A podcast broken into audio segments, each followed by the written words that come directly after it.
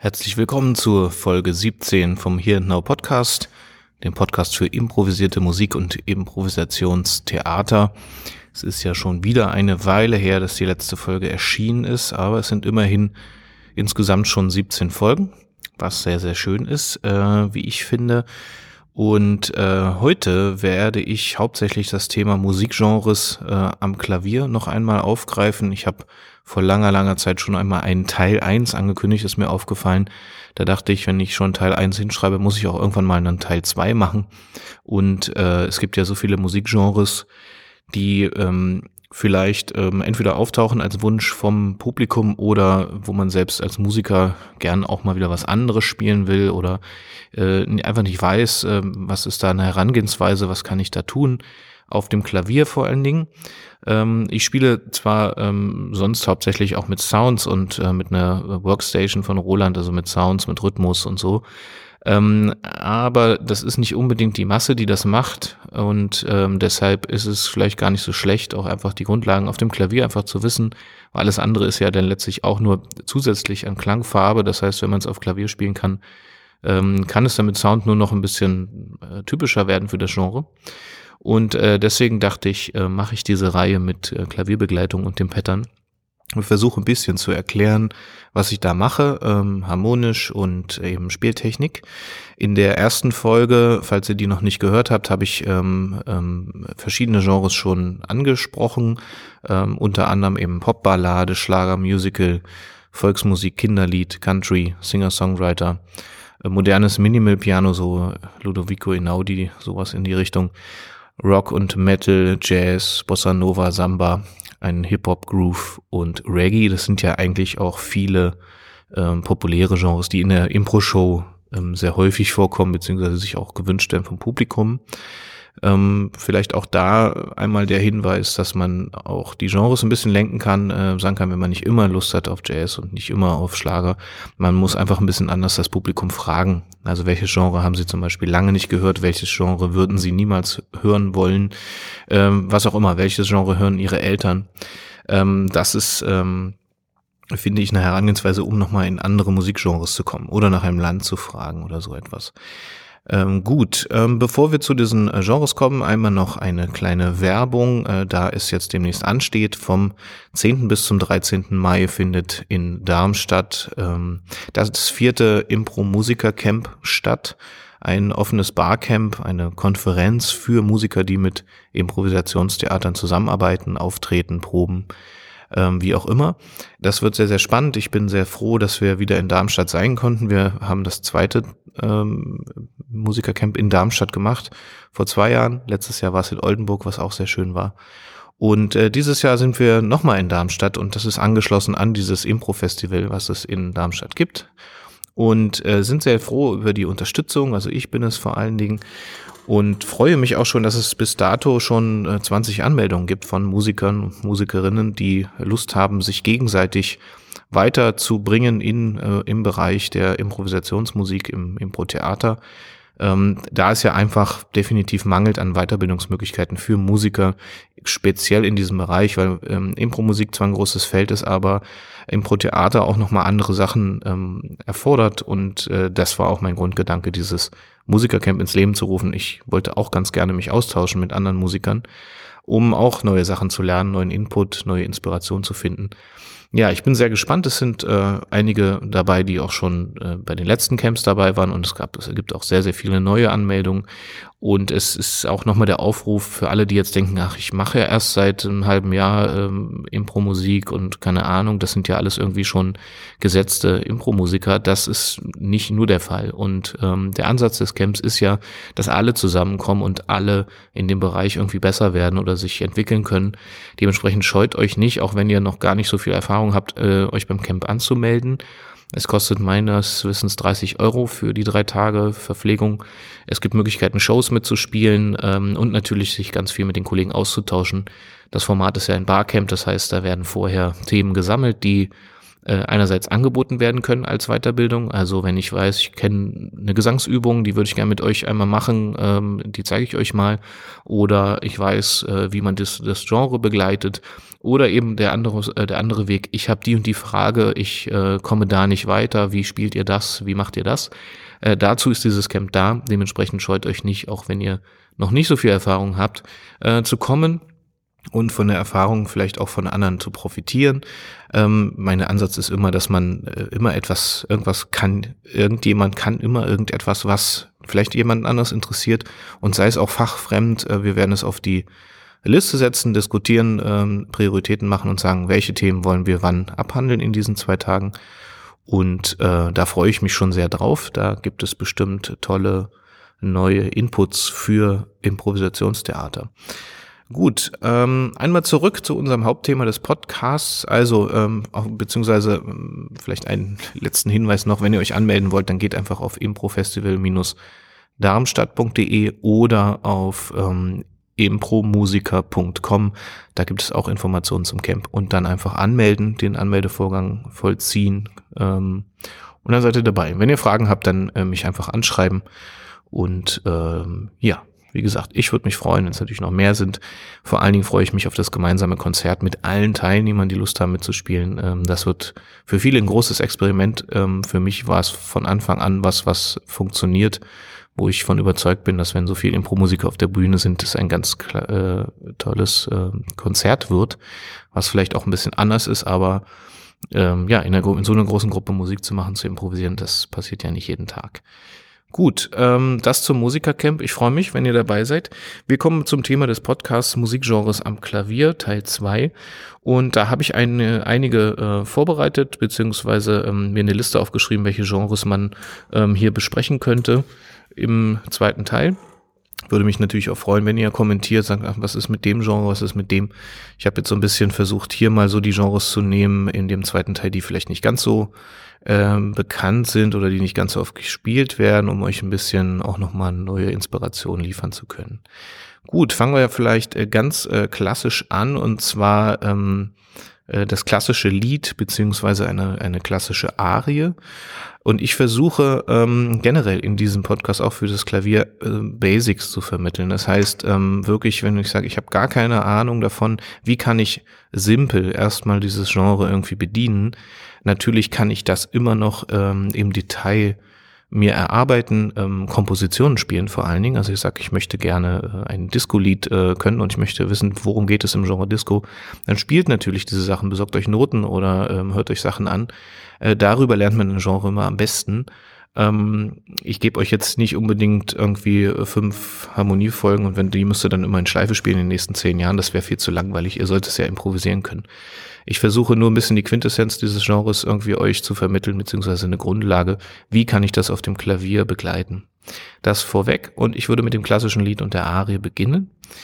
Ähm, für einige ist das vielleicht gar nicht so neu, wenn sie sagen, wir spielen auch mal Impro-Oper auf der Bühne als Genre, wobei immer äh, dann da der Unterschied zwischen Rezitativ und Arie äh, passiert. Für mich liegt eine Arie sehr nah an diesem klassischen Lied als Form, man muss ja immer davon ausgehen, dass Genres natürlich auch Klischees sind und ähm, sitzen jetzt auch nicht nur Musikwissenschaftler im Publikum. Das ist sehr selten. Äh, dementsprechend geht es eigentlich darum, es irgendwie ähm, gut rüberzubringen. Es geht nicht immer darum, beim Genre alles korrekt zu machen. Das muss man vielleicht einmal vorweg schicken, ja. Ähm, gut, die Arie, ähm, das klassische Lied. Fangen wir mal an. Ähm, was bedeutet äh, in der Klassik so eine Liedform beziehungsweise so eine so eine Kadenz. Ähm, ich gehe davon aus, dass es erstmal gar nicht so super viele Akkorde braucht. Es gibt nur ein, zwei Tricks oder ein, zwei Sachen, die das Ganze etwas klassischer klingen lassen. Darum geht es eigentlich. Ich werde euch mal eine äh, kleine eine kleine Liedform und beziehungsweise eine Arie äh, anspielen und wir werden danach mal äh, schauen, was ist da passiert und äh, dann gucken, wie man das Ganze noch ein bisschen ausbauen kann. Ich werde eine Arie, ein klassisches Lied, einmal in Dur spielen als äh, Beginn. Ja, hört erst einmal rein und dann sage ich was dazu.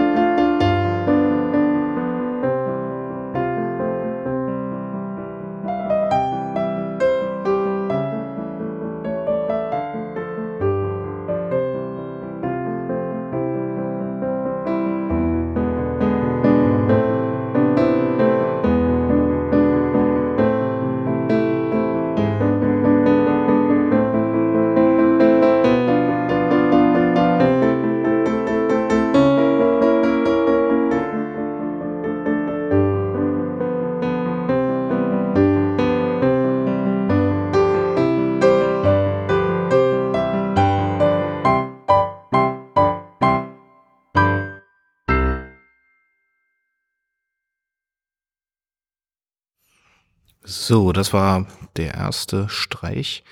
Einmal auf Dur ähm, ist für mich so eine Mischung gewesen aus klassischem Lied und Arie. Ähm, das ist immer die Frage, wie viel Klavieranteile es sind. Beim klassischen Lied ist es so, dass äh, für mich da immer auch so Zwischenspiele dabei sind, dass das Klavier so kleine Melodien dazwischen spielt, dann eben eine nächste Strophe kommt. Ähm, bei der Arie ist es fast nur ein, so ein kleines Intro, ähm, Akkorde setzt, damit der Akkord, äh, die Tonart klar ist. Ähm, und der Rest macht der Sänger oder die Sängerin. Ähm, was habe ich harmonisch gemacht? Ich habe eigentlich hauptsächlich, ich habe jetzt einfach ein C-Dur gespielt, damit es nachvollziehbar ist. Ähm, es geht um eine Grundkadenz, nicht zu viele ähm, Tonartwechsel oder generell keine Tonartwechsel zu spielen. Das kann man natürlich machen. Aber für mich geht es erstmal um die Einfachheit. Ich habe im C angefangen. Ähm, Ja, es ist so fast ein bisschen Mozart. Die Begleitung ist eigentlich äh, Akkordbrechung. Also ich habe jetzt in Grundstellung gespielt äh, C und dann ähm, E und G als Achtelbewegung. Geht auch unten, ne?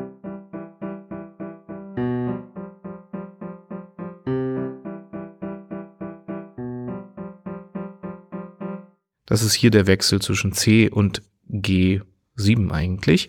Äh, die Töne sind aber H, F und G. Das heißt, ich habe da das G und Bass weggelassen, was natürlich ähm, möglich ist. Ähm, ähm, Gerade wenn ich die Melodie spiele, spiele ich das in der linken Hand, kann rechts die Melodie spielen. Und so weiter. Ähm, wenn ich dann wechsle zum Gesangs zur Gesangsbegleitung, kann ich links einen Bass spielen und rechts diese Figur übernehmen. Ne?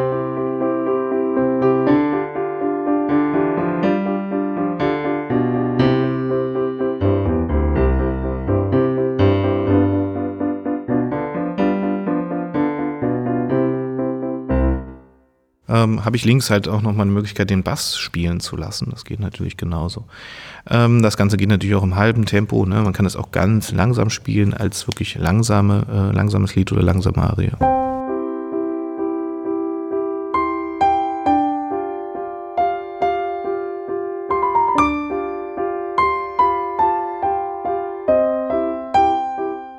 Was ich hier gemacht habe, auch in der Melodie, und das kann man immer wieder einfügen, ähm, ist äh, solche äh, Töne einzufügen, die eigentlich gar nicht in der Tonleiter ähm, drin sind. Also das heißt, ich habe äh, jetzt keine reine C-Dur-Tonleiter, sondern es ist so ein, ähm, ja, das ist für die Klassik immer schon so ein bisschen äh, so wie so ein kleines Lick, so ein Motiv, so eine kleine Farbe. Und das sind eben genau äh, solche Töne in C-Dur zum Beispiel äh, das Fis, ne? Oder das äh, Dis. Also darauf zu landen, zum Beispiel es dann aufzulösen.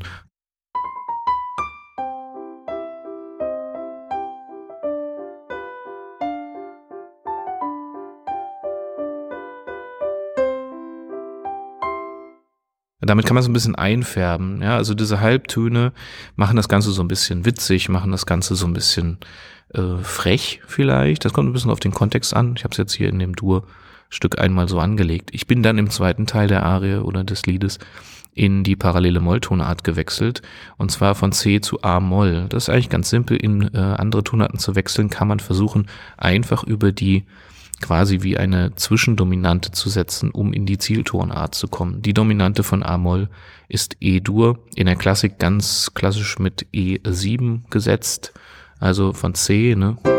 E7 und A-Moll. Und dann bin ich in A-Moll.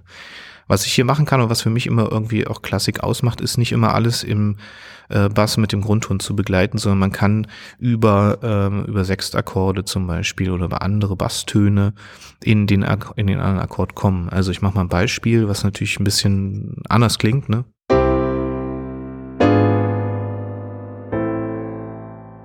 Ich habe jetzt Gis im Bass gespielt bei E und habe ähm, in der rechten Hand ähm, eigentlich einen verminderten Akkord gespielt. H vermindert, H vermindert. Und habe das Gis, was ja da auch mit drin ist, unten im Bass gespielt. Verminderte Akkorde sind für mich sehr klassisch, äh, kommen in der modernen Musik fast gar nicht mehr vor.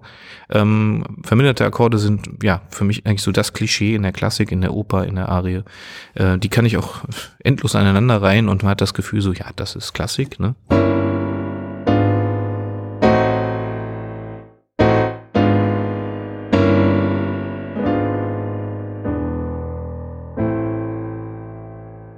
Probiert euch da mal aus, mit verminderten Akkorden zu spielen.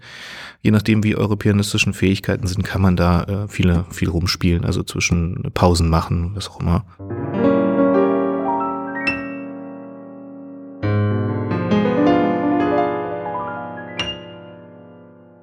Ähm, das äh, unterstreicht nicht diesen klassischen Charakter. Ähm, Genau, ansonsten orientiert euch an einer klassischen Kadenz, macht nicht zu viel, es reichen eigentlich Tonika, Subdominante, Dominante.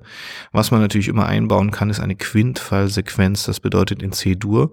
Ähm, ich spiele sie einmal vor und dann erkläre ich, was man macht. Ähm, das könnt ihr übrigens auch, kleiner Tipp, auch nochmal in der Opernfolge auch nochmal nachhören. Ich werde die hier noch mit verlinken. Folge Oper, da habe ich ein bisschen erklärt, was man da machen kann. Äh, eine Quintfallsequenz, ich spiele sie mal vor in C.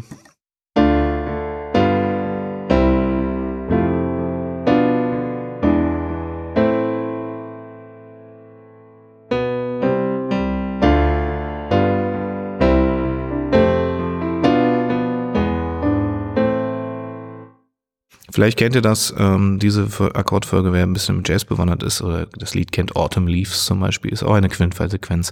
Äh, einer der, ein Meister der Quintfallsequenzen war Vivaldi.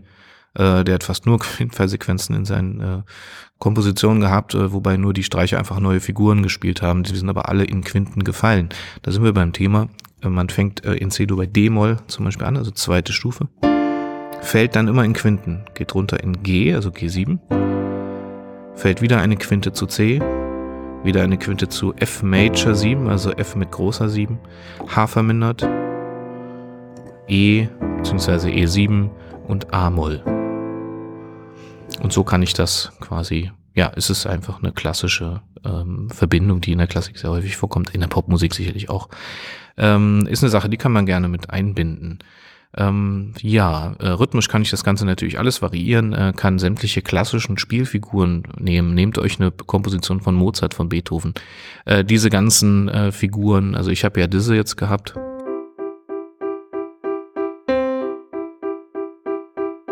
Man kann auch sowas spielen,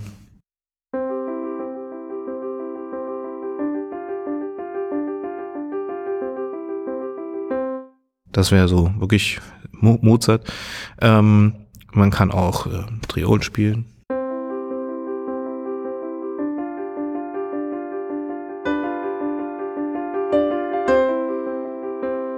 Das geht auch, kann man natürlich dann auch in die rechte Hand legen. Ne?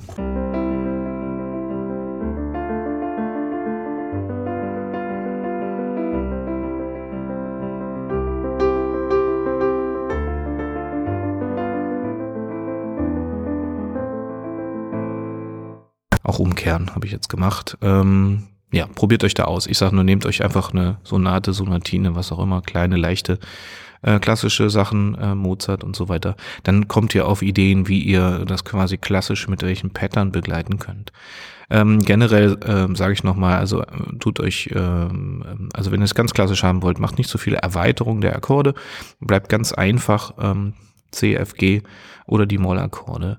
Noch ein Beispiel nochmal in Moll, was auch eine sehr schöne Variante ist äh, für eine Kadenz. Ich spiele jetzt einmal nochmal eine Arie in Moll und bleibe mal bei C-Moll jetzt.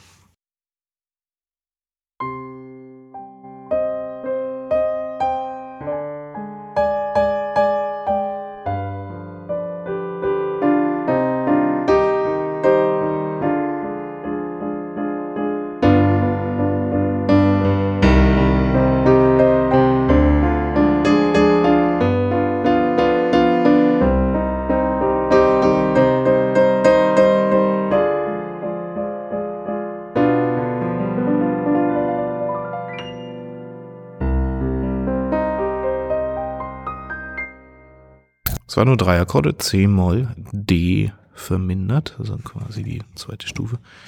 Und der G7, äh, was wieder zurückführt zu C. G7, wie gesagt, man kann äh, G7 oder diese Dominante auch immer verkürzt spielen. Das heißt nicht den Grundton mitspielen, sondern einfach ähm, den Grundton weglassen, beziehungsweise dann einen verminderten draus machen. Das funktioniert immer. Oder ganzer, ne? Aber diese Verminderung oder dieses äh, Weglassen des Grundtons oder eben die Terz zu spielen, das ist schon auch klassiktypisch.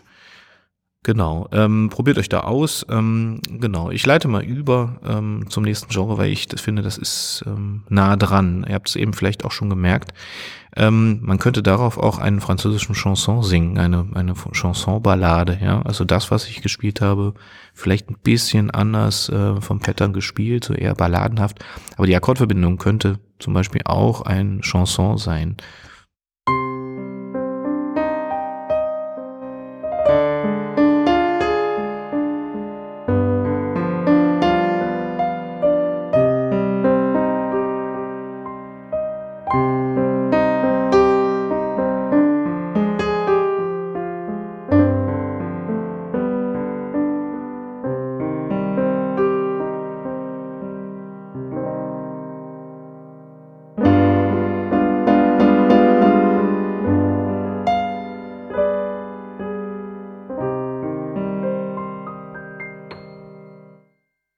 Zum Beispiel, äh, der Schlussakkord, den ich eben hatte, das war kein reiner G7, sondern ähm, was habe ich gespielt? Ich habe eigentlich einen ähm, verminderten Akkord gespielt, nämlich GIS, also GIS, H, D, F und habe unten das G drunter gesetzt.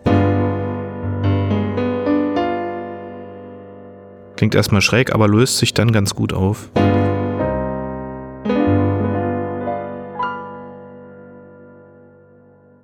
Ja, wie Bezeichnung, ja, kann ich euch jetzt sagen, ist aber unerheblich wichtiger ist das zu wissen, was man da macht.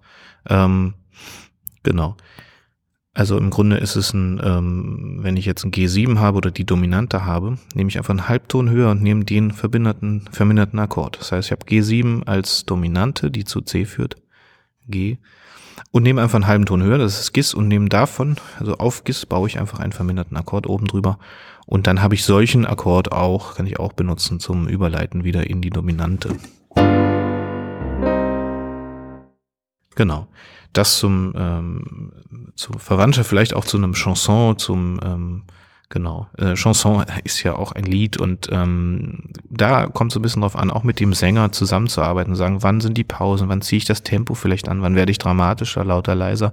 Da gut mit dem ähm, Sänger connected zu sein, hilft dem Genre natürlich ungemein, zu sagen, man geht gemeinsam rein. Für den Refrain könnte man zum Beispiel dann auf die Subdominante wechseln, äh, zu F-Moll. Ähm, je nachdem, kann auch äh, zu Dur rübergehen. Ähm, da müsst ihr euch einfach ausprobieren. Aber so als Gestus und als Grundlage könnte man solchen als, ähm, als traurigen Chanson zum Beispiel benutzen. Ähm, eine Variante beim Chanson ist natürlich dieses äh, auch so ein Klischee, äh, da nehme ich ganz gerne, also so Musette-Walzer sind das eigentlich. Äh, leichte Walzer sind fast schon Jazz-Walzer und äh, die in Dur gespielt. Ein ganz klassisches, äh, klassische Akkordverbindung wäre zum Beispiel die.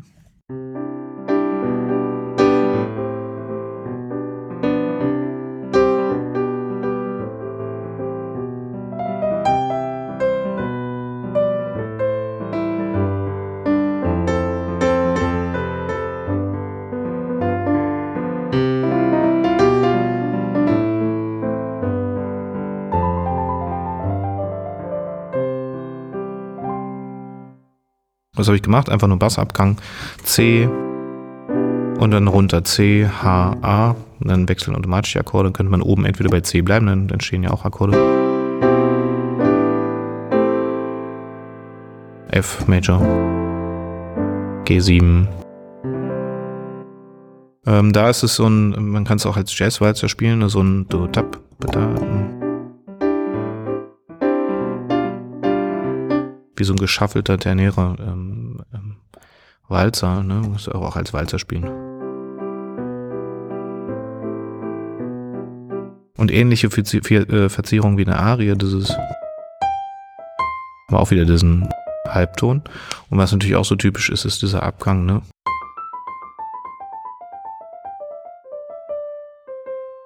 Sowas. Ähm, genau, sind einfach nur äh, drei Töne, ne? C, D, E und dann einfach runtergehen. So, ja, genau. Also das zum Chanson, das ist nochmal die andere Variante beim Chanson, ähm, die man auch probieren kann. Man kann natürlich auch beide kombinieren, dass man anfängt. Ist man ja schon bei G7, kann dann rübergehen zu, ne?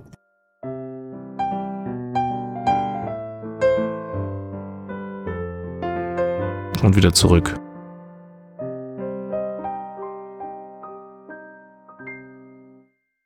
Kann man beides auch kombinieren, wenn man möchte. Je nachdem, wie auch der Sänger drauf ist, ob er das hinkriegt. Man will ja nicht überfordern, sondern es soll ein gutes Lied werden, was man gemeinsam gestaltet. Ähm, gut, Chanson. Ich gucke mal auf meine Liste. Was haben wir noch? Genau, ich habe aufgeschrieben so Ethno, Oriental, Indisch, Bollywood, alles was in diese Richtung geht, auch nochmal so als, sagen wir mal, als Grundlage, als Klischee. Auch da muss ich sagen, ist sicherlich nicht alles völlig korrekt. Ja, wir können ja auch hier keine Vierteltöne spielen auf dem äh, Klavier und so, aber so als Grundidee zum Beispiel was Orientalisches zu machen, vielleicht auch türkischen Pop zum Beispiel oder Bollywood, kommt immer mal noch mal so aus dem Publikum. Ähm, ich habe es länger vom Publikum nicht gehört. Es gab mal so eine Zeit, da kam das dauernd. Mittlerweile ist das so ein bisschen aus der Mode. Ich bin eigentlich ganz froh. Die Spieler auch. Ähm, okay, ich äh, gebe euch mal ein Beispiel, was man machen kann als Rhythmus, Grundrhythmus. Ich ne nehme jetzt hier mal einen äh, D-Akkord ohne, äh, ohne Terz, also nur die Quinten.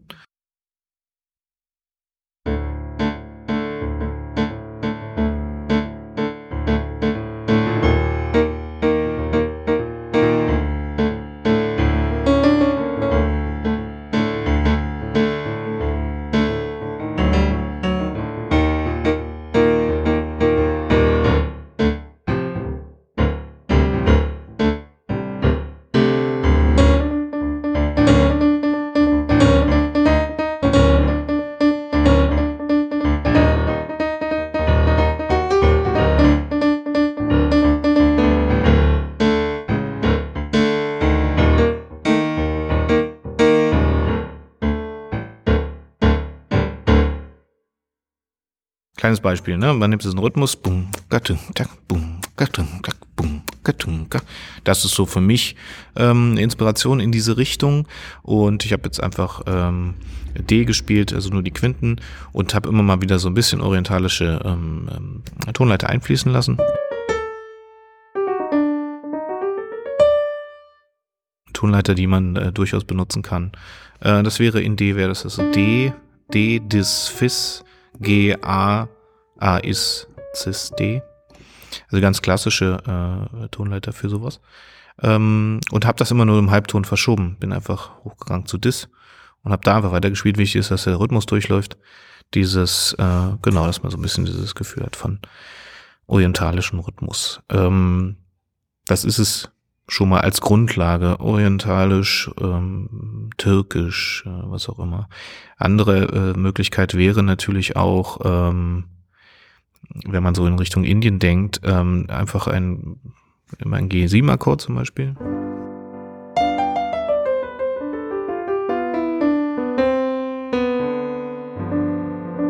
Das wirkt auf dem Klavier eigentlich im Grunde gar nicht wirklich. Deswegen sage ich immer, versucht euch mal in Sounds. Äh, wenn ich diese gleiche Sache mal mit einer Sitar spiele, dann wisst ihr, was ich meine.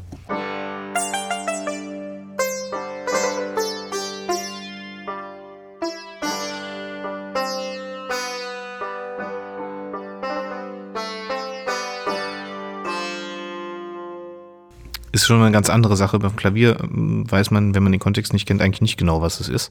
Bei der Sitar ist es dann plötzlich völlig klar. Wenn man da zum Beispiel diesen G7 oder diese äh, Skala spielt, dann ist es äh, schon ein bisschen klarer, was es ist. Deswegen nehme ich meistens eher, wenn ich nur ein Klavier habe, eher diese Variante A äh, mit dem D und dem, der Halbtonverschiebung, weil das für viele einfach viel klarer ist. Auch das Klischee ist klarer fürs Publikum, um ein bisschen orientalische äh, Sachen zu machen. Ähm, das hat auch ein bisschen was so von diesem Rugger, Reggae, nicht Reggae, aber Rugger, Ton, boom, badum, ba, boom, badum, ba. Das ist auch so dieser Rhythmus so ein bisschen, ja. Okay, das so zum orientalischen Einfluss. Könnt euch da auch noch ein bisschen ausprobieren. Ähm, wie gesagt, das sind nur die Grundlagen. Gehen wir mal weiter. Ich habe, äh, was habe ich noch? Ich habe äh, Disco. Disco Funk habe ich sowas draufstehen. Disco ähm, lebt ein bisschen davon auch, dass man sagt, man hat so eine äh, Bassfigur ähm, und äh, für mich ist da zum Beispiel auch ähm, so ein Oktavwechsel. Ja? Ich spiele euch mal eine, eine Disco-Variante an, einfach mal als, genau, ähm, ich bleib auch mal einfach bei A-Moll.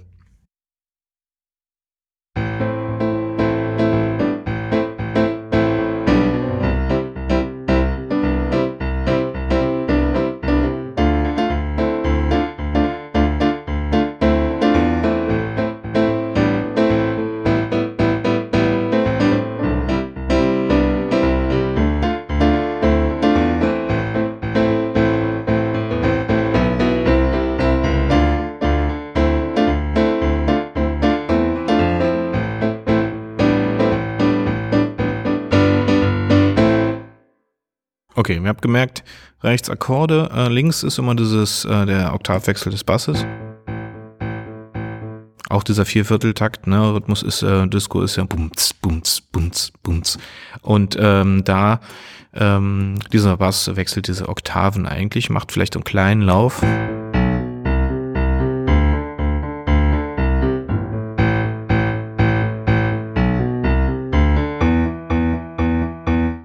Ähm, sowas ist möglich. Ähm, rechts habe ich einfach äh, ein, bestimmte Einwürfe einfach gemacht. Ne?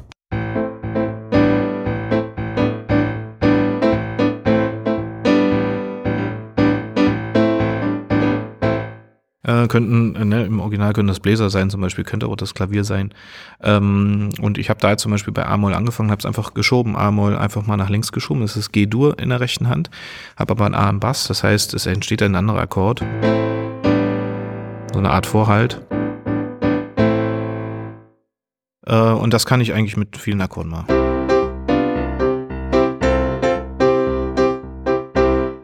Wenn ich C schiebe, C kann ich auch zu F schieben, dann ist es F mit C im Bass. Äh, probiert euch aus, äh, nehmt euch da zum Beispiel auch für die Mollakkorde durchaus eine kleine 7 dazu, D-Moll 7 zum Beispiel.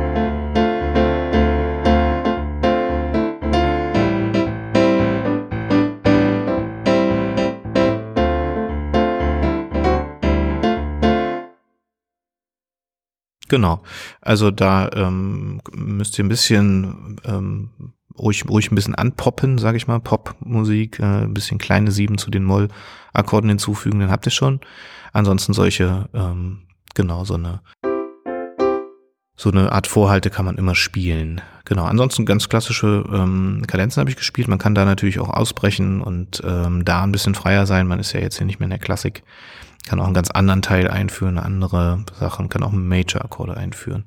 Ähm, wichtig ist einfach, dass dieser Beat quasi da drin bleibt, immer dieses äh, treibende.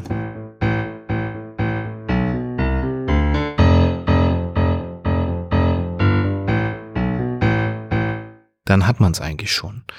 Okay, äh, das zum Disco. Disco hat natürlich immer auch was mit Funk zu tun. Ähm, ähm, ähm, deswegen auch so diese Einwürfe und so, ähm, das könnte quasi auch eine Gitarre spielen, theoretisch.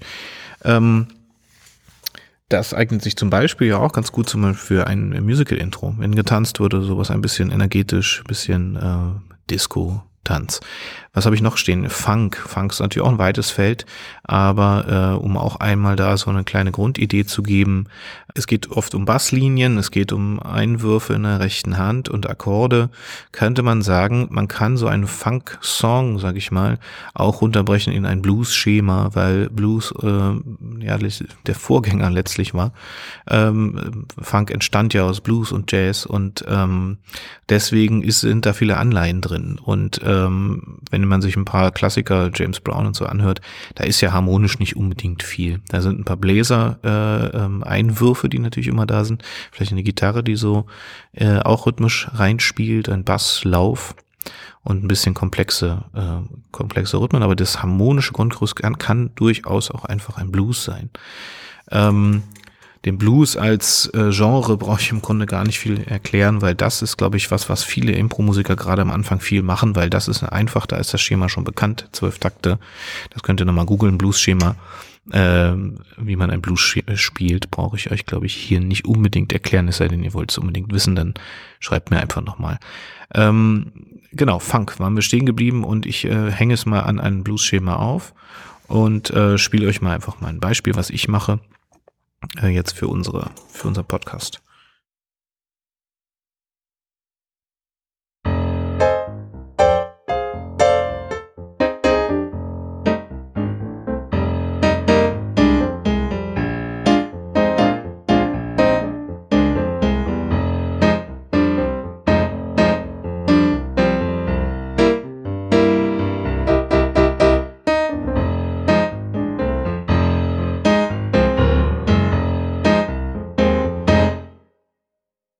Okay, ein Beispiel.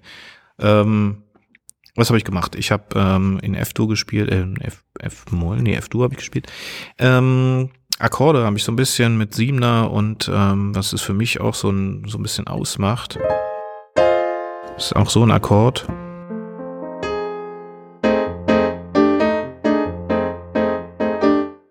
Äh, man merkt, dass der Jazz äh, voranging. Ähm, äh, das ist ein F7 und die None, die 9 ist äh, um einen halben Ton erhöht, also Kreuz 9.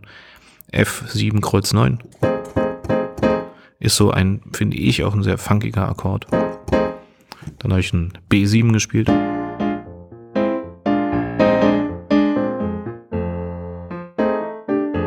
Wichtig ist ja hier auch eher der Groove. Ne? Ähm, links ist so eine Bassfigur und zu versuchen rechts das zu ergänzen. Das kann man gar nicht so ganz einfach erklären. Das ähm, hilft einfach mal zu versuchen, so eine Funk-Komposition mal nachzuspielen, zu merken, wo ist denn dieser Funk-Groove, was macht der Keyboarder da, was macht der E-Piano-Spieler, was auch immer. Ähm, was man auch machen kann, so ein bisschen sich orientieren als, als kleine Basic-Hilfe. Nehmt mal ähm, Cantaloupe Island als Song. Vielleicht kennt ihr den, Herbie Hancock. Ähm,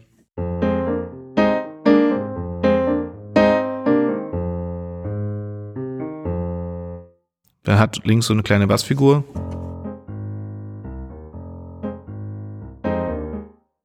und ähm, spielt da eben einfach diese äh, Sachen dazwischen mit der rechten Hand.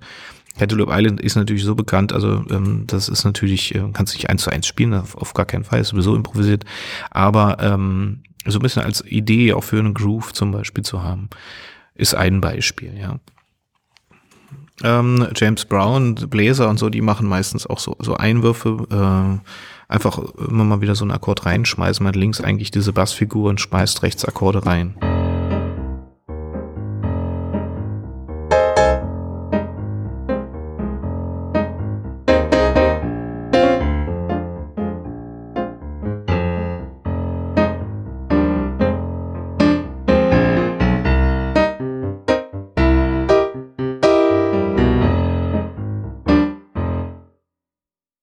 Das ein bisschen zu grooven, so reinzumachen, das muss man einfach üben, diesen Groove reinzukriegen.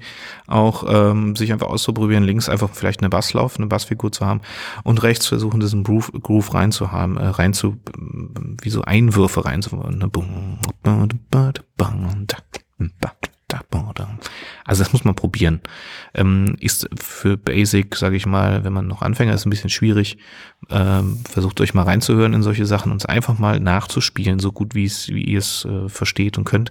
Das Blues-Schema wird euch dabei helfen, weil dann braucht ihr euch nicht so viel Sorgen machen äh, um die Akkordverbindung. Ja, das so als ähm, als Hinweis für Funk als ähm, Basic. Ähm, gehen wir mal von Funk zu Soul. Hängt ja auch oft zusammen. Soul, äh, Soul Music ist in der Urform ja auch eine, es geht um Gefühl, es geht um Liebe und sowas. Ähm, ist alles noch ein bisschen lasziver, aber ist auch ähm, am Jazz orientiert. Ähm, ich mache mal ein Beispiel.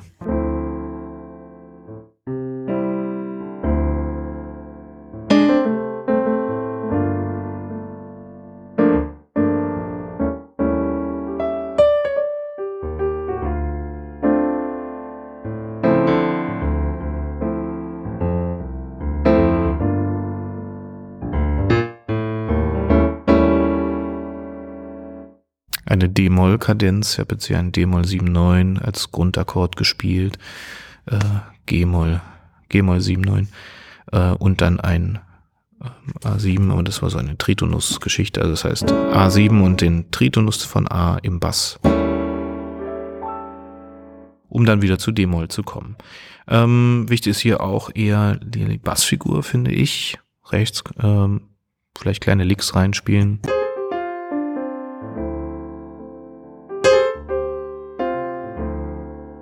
Da in Richtung Blues denken, Jazz denken.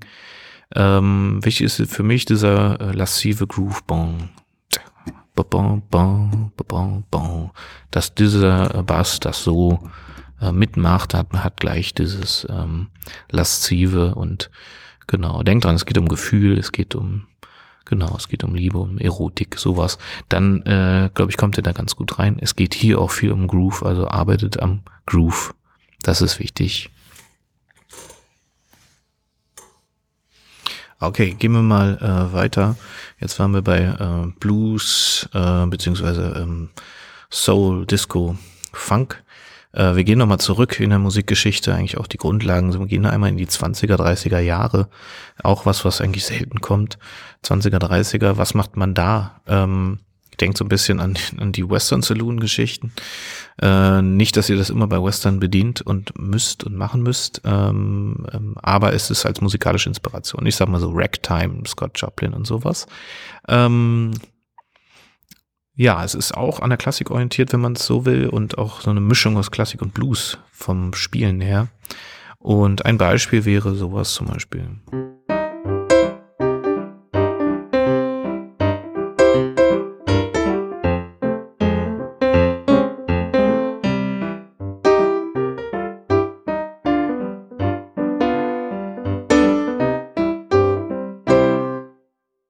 Einfach einfache Kadenz, CFG, äh, gespielt ähm, und dann so ein bisschen die Blues, äh, die Blue Notes rein.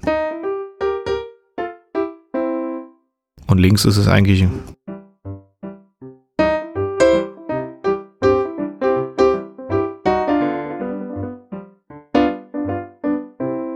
Links ist ein Wechselbass, ne? Und rechts auch durchaus geswingt. Ähm,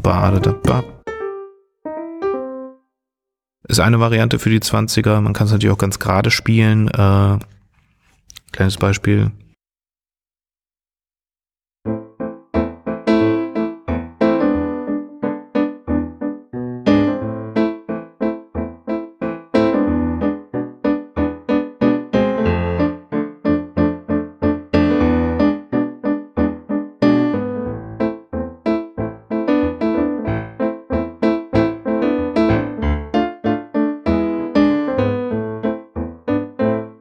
Okay, war nicht ganz gerade, aber ähm, war nicht so viel äh, Blue Notes drin zum Beispiel. Auch eine Variante. Ähm, denkt so ein bisschen an Charleston und sowas. Ähm, ich finde, es ist manchmal doch ein bisschen militärisch, merkt auch ein bisschen, woher es kommt so. Ähm, also so ein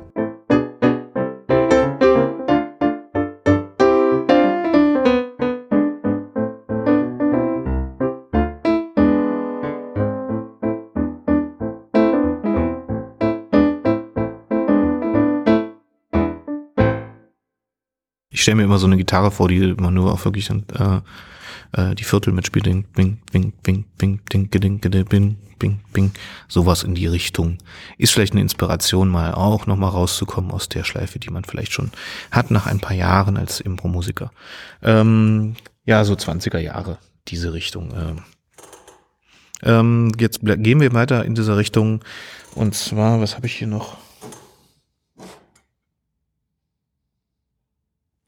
Genau, wir bleiben mal ähm, äh, so ein bisschen bei diesen straighten Dingen. Das hat ja manchmal ein bisschen was Marschmäßiges, habe ich gesagt. Wir gehen mal in Richtung Arbeiterlied. Ich weiß nicht, wiefern das bei euch schon mal vorkommt in der Show. Arbeiterlied. Ähm, bei uns jetzt hier im Berliner Brandenburger Raum vielleicht mal sozialistisches Arbeiterkampflied. Sowas. Ähm, kann durchaus mal passieren. Vielleicht ist es auch eine Variante mal, wenn ihr mal einen Brecht spielt, Bertolt Brecht als Genre oder was auch immer, Brecht-Lied, Kurt Weil, äh, dann ist das auch so ein bisschen in diese Richtung angelegt. Ähm, mach mal ein Beispiel dafür, auch einfach Kadenz, kann Dur und Moll wechseln, äh, denkt an das klassische Lied am Anfang und mach da mal einmal ein Beispiel.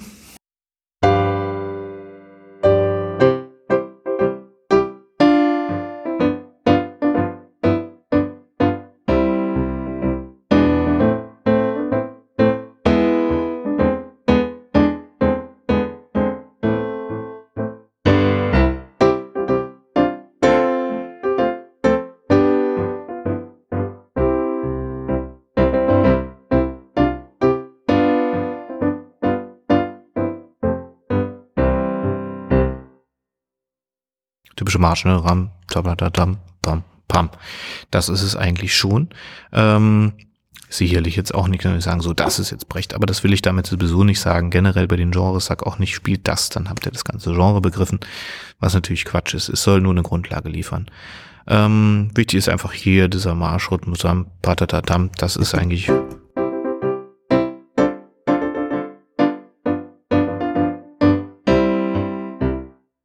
kann natürlich links auch den Wechselbass spielen, ne? also so mal Grundton und Quinte.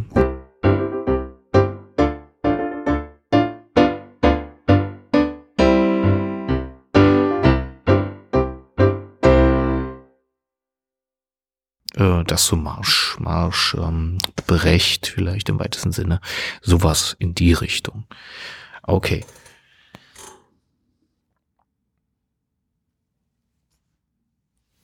Gehen wir mal ein bisschen weiter, gehen wir mal in die 50er Jahre, Rock'n'Roll, vielleicht auch Boogie Woogie hängt da auch irgendwo mit drin. Äh, sowas, ähm, ganz klassische Sache auch zu sagen, man spielt ein Rock'n'Roll im Blues-Schema. Ähm, hier ist auch die typische Bassfigur, die man spielt, ist die hier.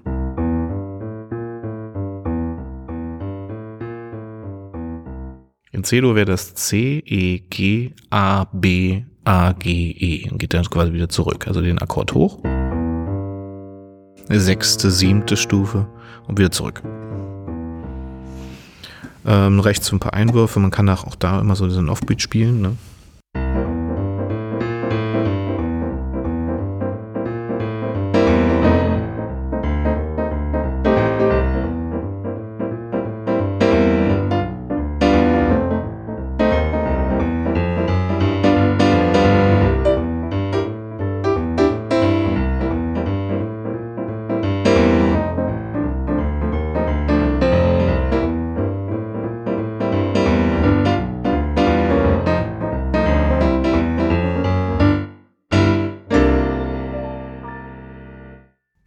Das als Variante auch geschaffelt. Ne? Geht auch langsam.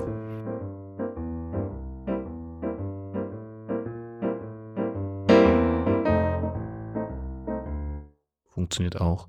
Als kleine Variante, wenn man links die Bassfigur nicht ganz so gut hinkriegt, kann man sie ein bisschen abspecken und dann sind wir auch wieder beim Boogie Boogie. Ich mache mal langsam.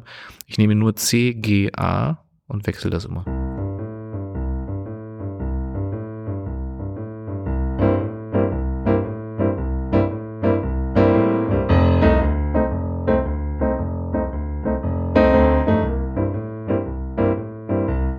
So nochmal eine Variante zu. Okay, eine Va äh, Variante nochmal zu diesen ganzen schnellen Sachen, Rock'n'Roll. Ähm, so Evergreen Oldie äh, 50er Jahre, eine ganz klassische Sache ist ja dieses, ähm, ich spiele es einmal an, sowas hier.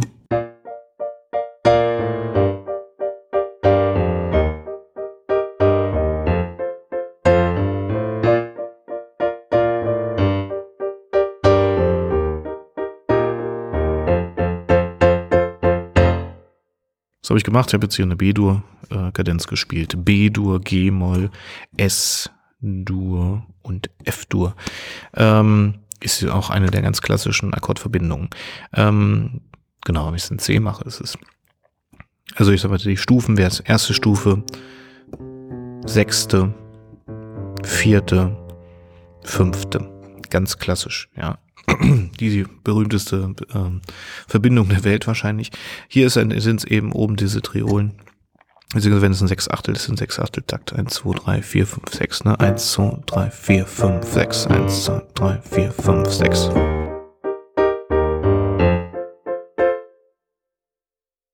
Ja, Bass, Bass geht einfach ab.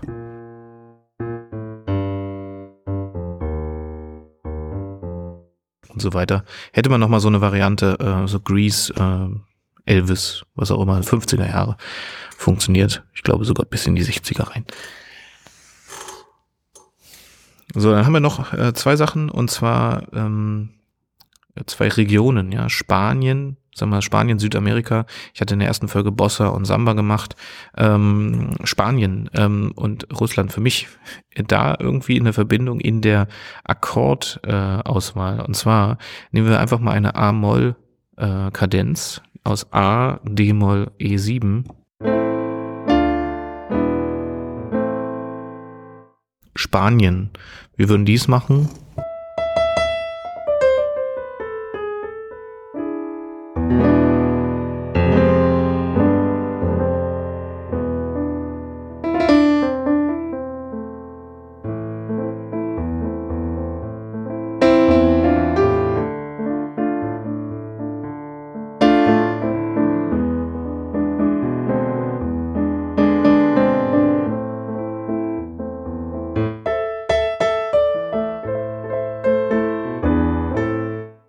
eigentlich eine Rumba, ne? So ein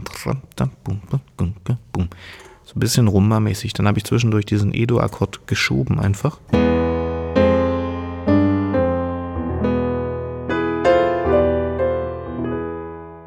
Einfach E, e unten und dann einfach ähm, F und G hochschieben. G zum Beispiel. Kann auch einfach ein Ton davon stehen, das ist zum Beispiel das GIS. Entstehen auch andere Akkorde, aber es ist diese Verschiebung. Das so zu Spanien äh, eine Inspiration. Ähm, ich habe gesagt Südamerika auch. Ähm, es gibt so eine kleine rhythmische Figur, die auch in Südamerika öfters vorkommt. Ähm, ich spiele sie mal vor, mal sehen, ob ihr den Rhythmus erkennt oder nachvollziehen könnt, was es ist.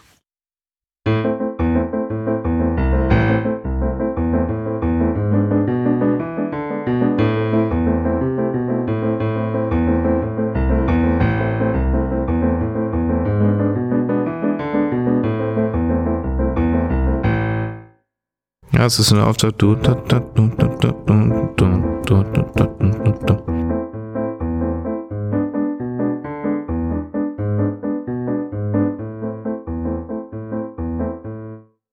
Kleine rhythmische Figur, auch so ein bisschen Südamerika. Vielleicht hat es der eine oder andere erkannt. Es ist unter anderem ähm, zu finden bei West Side Story I Wanna Live in America, der Song I Want to Live in America, I Want to Live in America. Das ist im Grunde so ein Rhythmus, ein typischer, auch ein südamerikanischer Rhythmus ähm, angewandt auf diese A-Moll-Kadenz, die ich am Anfang erwähnt habe. A-Moll, E7, D-Moll, wie auch immer. Spielt damit mal ein bisschen rum. Ist für Sänger manchmal ein bisschen zu komplex. Muss man gucken, ob man denen das zumuten kann. Wo ist jetzt die Verbindung zu Russland? Das ist ja generell heutzutage die Frage. Immer gibt es eine Verbindung zu Russland. Ähm, die Verbindung zu Russland zwischen Spanien und ähm, genau ähm, dieser Akkordfolge ist folgende. Ich nehme auch die A-Moll-Kadenz, genau wieder das gleiche und äh, passe das einfach in der Begleitung an.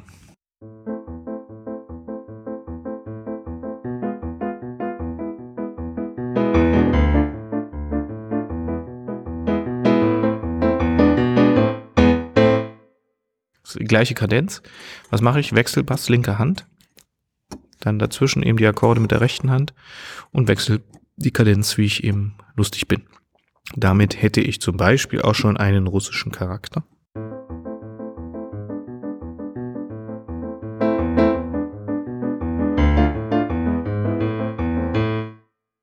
Äh, um es noch ein bisschen schöner machen, kann man natürlich auch noch so Balalaika-mäßig äh, auf dem Klavier versuchen, indem man einfach Terzen wechselt, ähm, sowas.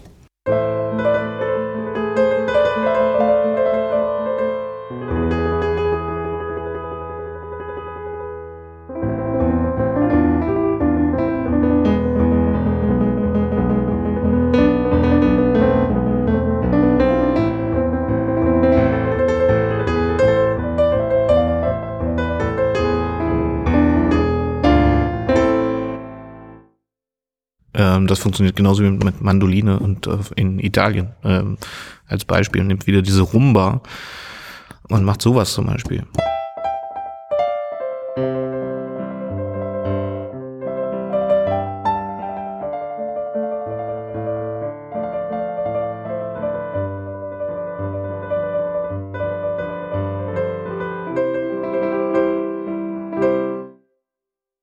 Auch ein, ein Klischee, ne, was funktioniert. Äh, wie gesagt, in Russland äh, Wechselbass Mollkadenz funktioniert, dann diese Balalaika-Imitation über die Terzen. Muss ein bisschen schnelle Finger haben, aber das habt ihr ja alle. Von daher alles auch nicht so problematisch. Genau, das muss man ein bisschen probieren, ausprobieren und das ähm, ja, und sich vor allen Dingen Kompositionen anhören, angucken. Ähm, ja, was sind die Klischees daran eigentlich? Was ziehe ich mir daraus? Äh, und äh, vielleicht gibt es bestimmte Akkordverbindungen, die auch typisch sind für manche Genres. Ich versuche das hier immer so ein bisschen einfließen zu lassen. Genau, das ist so eine Sache. Unter anderem etwas, was wir auch beim Impro-Musiker-Camp besprechen werden in Darmstadt hier an der Stelle nochmal der Aufruf, wer es bis hierhin geschafft hat. Vielleicht schafft ihr das zum zehnten Mai. Ansonsten gibt es im November nochmal die Möglichkeit, dort in München beim Improvember dabei zu sein. Und da gibt es dann das fünfte Impro-Musiker-Camp im November. Alles auf impromusiker.com. Kommen wir zum Abschluss. Und zwar habe ich zum Abschluss noch ein kleines Spiel. Vielleicht kennt ihr das schon, vielleicht noch nicht. Ein Musikspiel, was man vielleicht mal mit der Gruppe machen kann. Und zwar ist es der Bar-Song. Der Bar-Song funktioniert folgendermaßen. Ihr spielt als Pianist äh, eine Jazzballade und äh, die Spieler haben die Möglichkeit, entweder es ist einer oder mehrere, über das Sprechen, also eine Geschichte zu erzählen und immer einen Teil der Geschichte zu singen und dann wieder in das Sprechen zu kommen. Also ein bisschen so, als würde man in die Bar schlendern, an den, ans Klavier sich stellen und ein bisschen über sein Leben sprechen, dann ein Stück singen und dann wieder sprechen. Und so hat man dann eine, eine, einen Song beziehungsweise eine kleine Geschichte in diesem Bar-Jazz-Stil gemacht. Das würde ich euch zum Abschluss noch einmal präsentieren. Und ich möchte mich an dieser Stelle schon mal bedanken fürs Zuhören und mich verabschieden hier in der 17. Folge vom Here and Now Podcast. Ich freue mich, wenn wir uns an der einen oder anderen Stelle wiedersehen, wiederhören, wiederlesen. Äh, schaut rum auf meine Webseite impro-musik.de. Dort gibt es auch Blogartikel, die ganz interessant sein könnten, auch für Musiker, auch für Spieler, sagt es weiter. Und ähm, genau, findet mich auf Facebook und sonst wo auf der Welt. Ich freue mich über Feedback und äh, euch auch persönlich kennenzulernen beim Musikercamp in Darmstadt oder in München dieses Jahr. Vielen Dank und äh, mit diesem Bar-Song verabschiede ich mich und wünsche euch viel Spaß beim Improvisieren. Tschüss, macht's gut.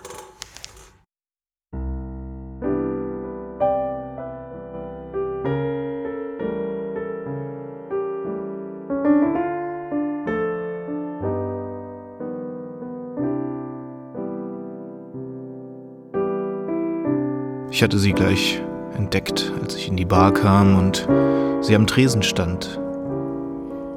Sie hatte noch gar kein Getränk und ich dachte, ich gehe mal zu ihr rüber und frage Johnny, ob er ihr einen Drink mixen kann. Sie wollte einen Gin Tonic und musterte mich von oben bis unten. Dabei entglitt ihr ein kleines Lächeln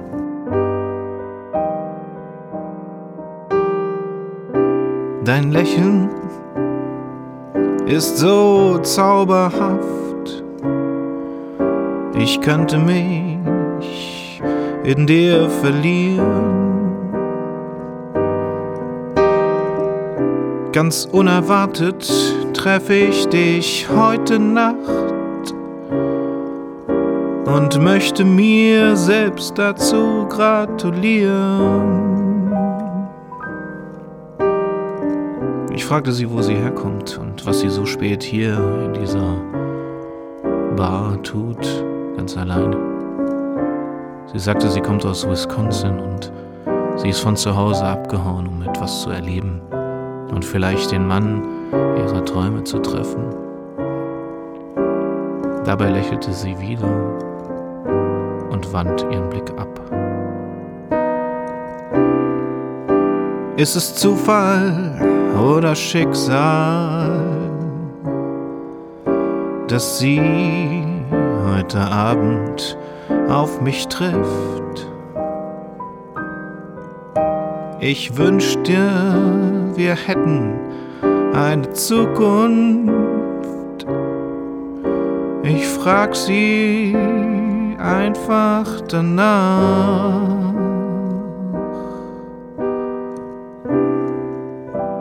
Alles Weitere besprachen wir in einem langen, langen Gespräch in dieser kleinen Bar.